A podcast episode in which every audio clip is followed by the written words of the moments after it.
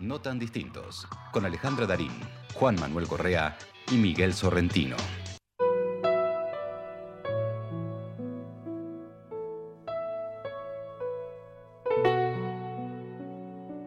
En mi rostro está escrita la aceptada renuncia.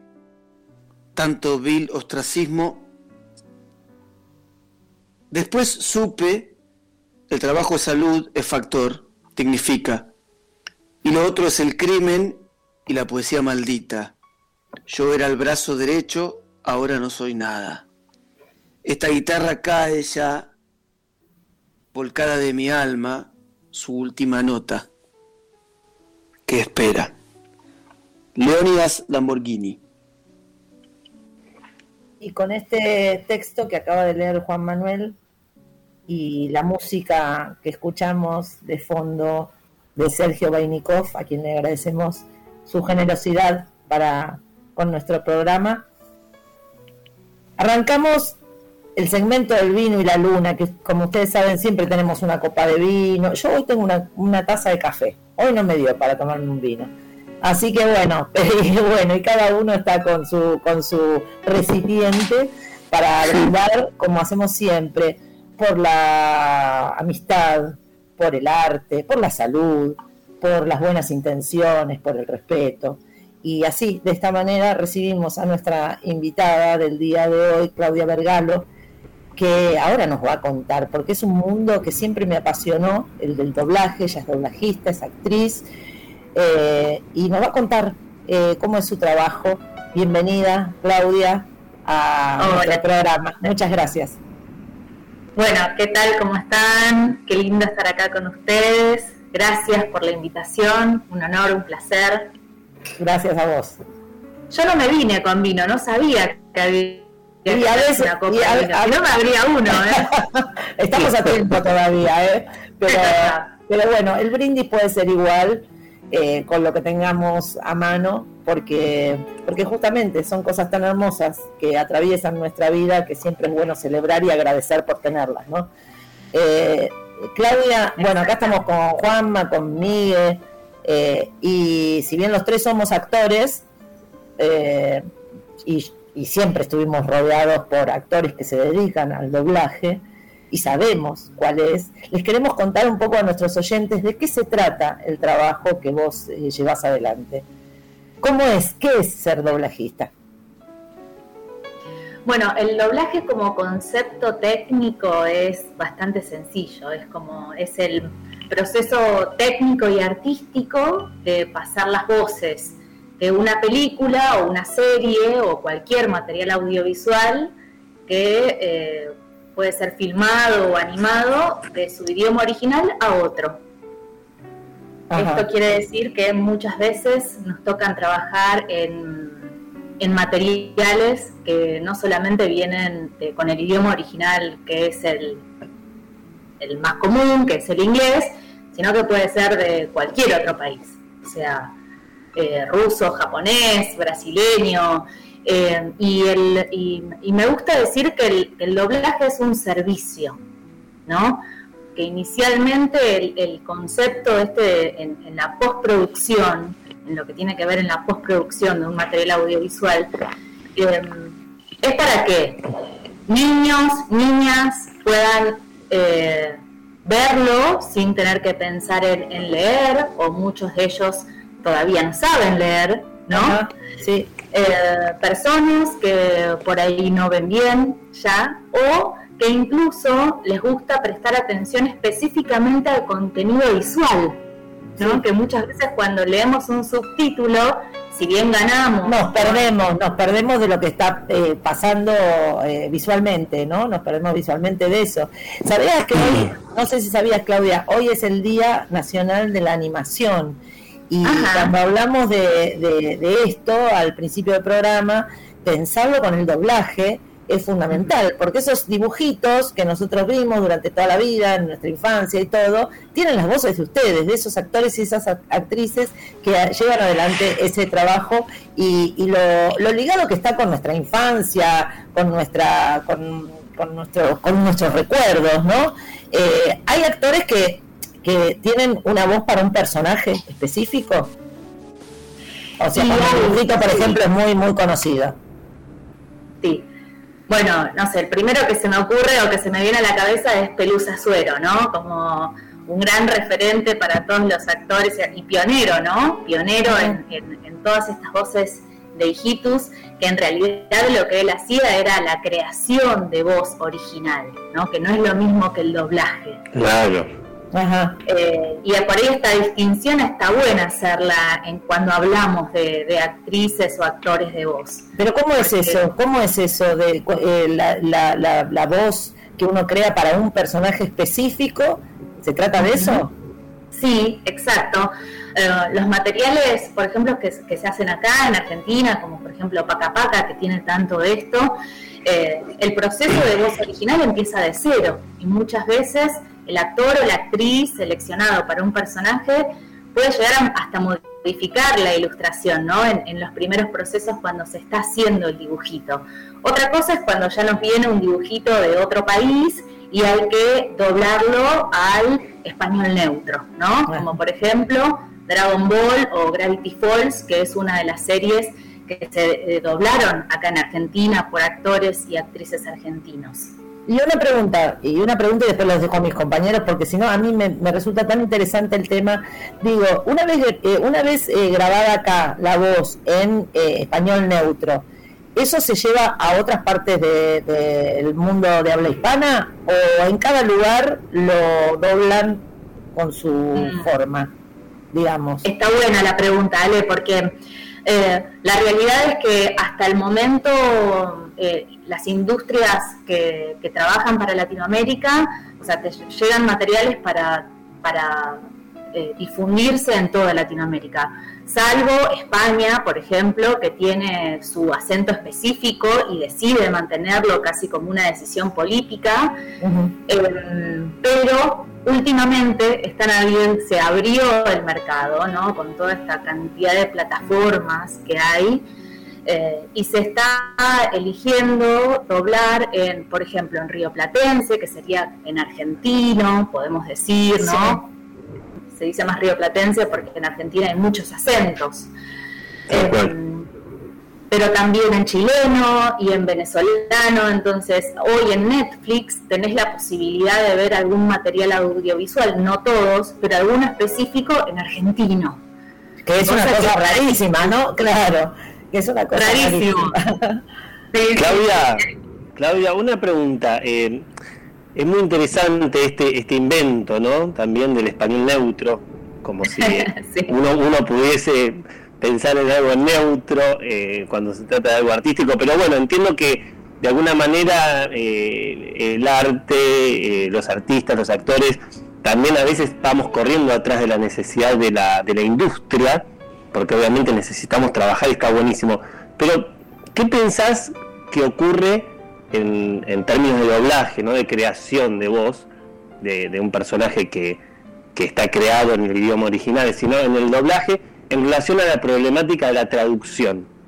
Mm, bien, sí, buenísima también la pregunta, porque ahí hay un gran trabajo, ¿no? Dentro de, o sea, dentro de la industria de los traductores y adaptadores, ¿no?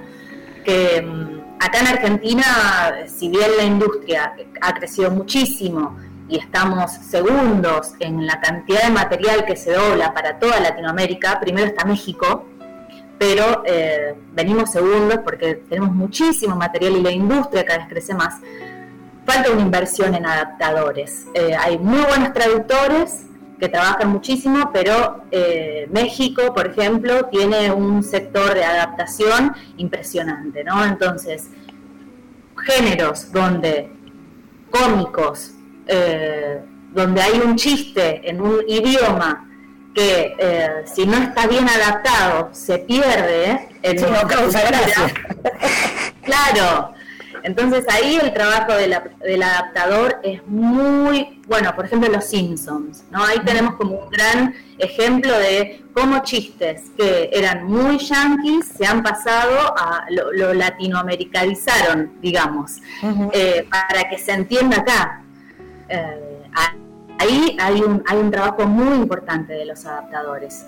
Y, ahí es donde Argentina tiene que apostar para, para que esto mejore. ¿No? Porque muchas veces los actores o los directores nos encontramos adaptando ciertas cuestiones para que el producto funcione mejor. Claudia, qué, bar, qué bárbaro, ¿eh? Argentina segunda, casi ah, México es un monstruo total. Te quería preguntar, eh, por un lado está la parte técnica que vos decías recién eh, de los doblajistas, que es, eh, bueno, montar las voces y en algunos casos crear. ¿Qué, rol juega ¿Qué rol juega la, emoción? En la, actuación tenemos también lo técnico, el texto, la puesta y, las posiciones, digamos, y después se dice, ¿qué rol juega en el doblaje la, emoción? ¿Cuánto, si es bueno que una actriz o un actor ponga en función de su doblaje, más allá de lo técnico, también la emoción? Y si te emocionas. sí, sí, sí, primero si me emociono, sí, me emociono un montón. Eh, hay algo que tenemos que tener en cuenta en el doblaje que es que nosotros le estamos poniendo voz a un actor o una actriz que ya actuó, ¿no? Entonces, en base a eso es muy importante que nosotros podamos recrear con nuestras voces esa emoción, ese trabajo que hizo ese actor con todo el tiempo que tuvo, ¿no? O sea, para crear ese personaje, ese actor original. Y nosotros en una cabina, casi de forma instantánea, tenemos que entender todos los parámetros del sonido, de la emocionalidad y el subtexto de lo que está diciendo ese actor para recrearlo en el momento. O sea que hay un trabajo de motricidad fina muy importante entre lo que, entre lo que vemos, entre lo que escuchamos y entre lo que decimos. Que por lo general vos no te enterás del personaje o que es a diferencia de un actor actriz de cine o teatro que lo sabe con anticipación. Nosotros nos enteramos en el momento que vamos a hacerlo. O sea que se tienen que poner en práctica muchas cosas al mismo tiempo. Entonces, entonces si te toca, si te, si, te tocase dentro de poco doblar la película de eh, Los Puentes de Madison y te tocase el personaje de ella, podríamos decir que vas a vivir toda la, toda la historia y vas a sentir toda la historia del personaje de Meryl Streep todas las emociones y todo, todo. Uf, qué un montón, sí. Qué bueno, qué bueno. Pero claro, en una, seguramente en, un tiempo de a cuatro horas y donde hay que tener muy a mano todos los parámetros del sonido y las sutilezas, ¿no? Que puede llegar a manejar una actriz como Meryl Streep. Por eso también es, muy importante tremendo, que Sí. Y, perdóname te corté. Y después de esas 3-4 horas te vas, a, te vas a tomar algo, te vas a comer algo, como hacemos los actores después de la función. para bajar, como decimos nosotros, para bajar, para aterrizar. Tal, cual. Mira, em, a, mí, a mí me gusta mucho y es, es una fortaleza hacer voces de niñes, de niños. Em, y por lo general eh, trabajo mucho en esto, entonces me conecta siempre con una energía súper lúdica pero alguna vez que te toca hacer algún programa como estas series de Discovery, que hay tanto acá en Argentina, todo lo que es Discovery Investigation y ese tipo de, contenidos, se doblan todos acá. Y a veces te toca así como un personaje que llora un montón porque está redolido, porque mataron a su madre, a su padre, a su amiga. Eh, y estás como media hora como llorando y estás todo el tiempo como llega un momento que, que, como que tenés que entrar un poco ahí, obviamente, como ustedes que son actores eh, de escena, eh, saben que hay, hay técnicas para, para, para, no quedarse mucho tiempo en ese lugar, ¿no? Debe ser, muy divertido y muy difícil. Yo quiero contar una anécdota breve. Quiero decir dos cosas rápidamente porque la entrevistada sos vos, pero bueno, es un mundo tan fascinante que yo una vez haciendo una novela había quedado mal el sonido de una cosa que yo subía a un taxi y decía, solamente decía, siga ese auto por favor. Entonces cuando llegamos al estudio, porque eran exteriores, eh, me dijeron, che, Ale, quedó mal, por favor, vamos a intentar eh, doblarlo acá, ya. Y vos sabés que eh, lo intenté, lo intenté, lo intenté, lo intenté, y no lo pude hacer porque no le daba el pie justo para, para entrar cuando yo misma movía la boca. Lo terminó haciendo Alicia Zanca, que tenía mucha cancha, Y, o sea, en esa escena yo salí con la voz de Alicia Zanca diciendo, siga ese auto, por favor. Porque no es dificilísimo, o sea, hay que tener... Y la otra cosa que quería decir, y ya termino, y, seguimos porque tenemos una pregunta más para hacerte, que es la que le hacemos a todos nuestros entrevistados. La última cosa que quería decir, que es muy importante y, Natura obliga, es que este año eh, la Asociación Argentina de Actores, con el trabajo de muchos compañeros y compañeras doblajistas, y después de muchísimos años conseguimos el eh, eh, tener eh, nuestro propio convenio colectivo de trabajo para toda la rama doblaje. y que las cámaras se, y que las empresas se conformaran en cámara. Ese es un logro muy, muy importante en nuestro quinto convenio colectivo de trabajo. Así que bueno, no podía dejar de decirlo. ¡Wow! Después, después de muchísimos años. presencia acá. ¿Y quién le hace la última pregunta, Claudia? Yo se la hago si querés, si quieren. Claudia, eh, primero te quería preguntar rápido, ¿hiciste alguna la voz, eh, alguna voz de una película así taquillera? ¿Te tocó? No, no, no aún, no aún. Eh, no aún, todavía. No aún. No Pero ya te va a tocar. por llegar. bueno, entonces la pregunta que es, ¿qué es para vos el amor? Mira, es una pregunta muy difícil esa. Me imagino que todos los invitados deben decir lo mismo. Sí, y acá, aparte a vos no te podemos poner subtítulos, lo tenés que decir. No, no sin subtítulos. Em, no, no, no sé la respuesta, pero sí hoy vi un posteo que me llamó mucho la atención eh, después de, saber que iba a hablar con ustedes y que, decía, eh, el amor es como una peli de David Lynch nadie lo entiende, suele acabar mal, pero todo el mundo quiere más. muy bueno. Muy buena. Y muy buena, y muy buena tu primer respuesta. No lo sé. Esa, esa respuesta es muy buena para mí. Gracias. no, lo sabes, pero, lo, vas a, lo vas a buscar, digamos. Siempre. Siempre. Gracias, Claudia, por haber estado con nosotros. Tu presencia iluminó nuestro programa. Gracias. Un placer. Chau, chau. Adiós. No tan distintos. Con Alejandra Darín, Juan Manuel Correa y Miguel Sorrentino.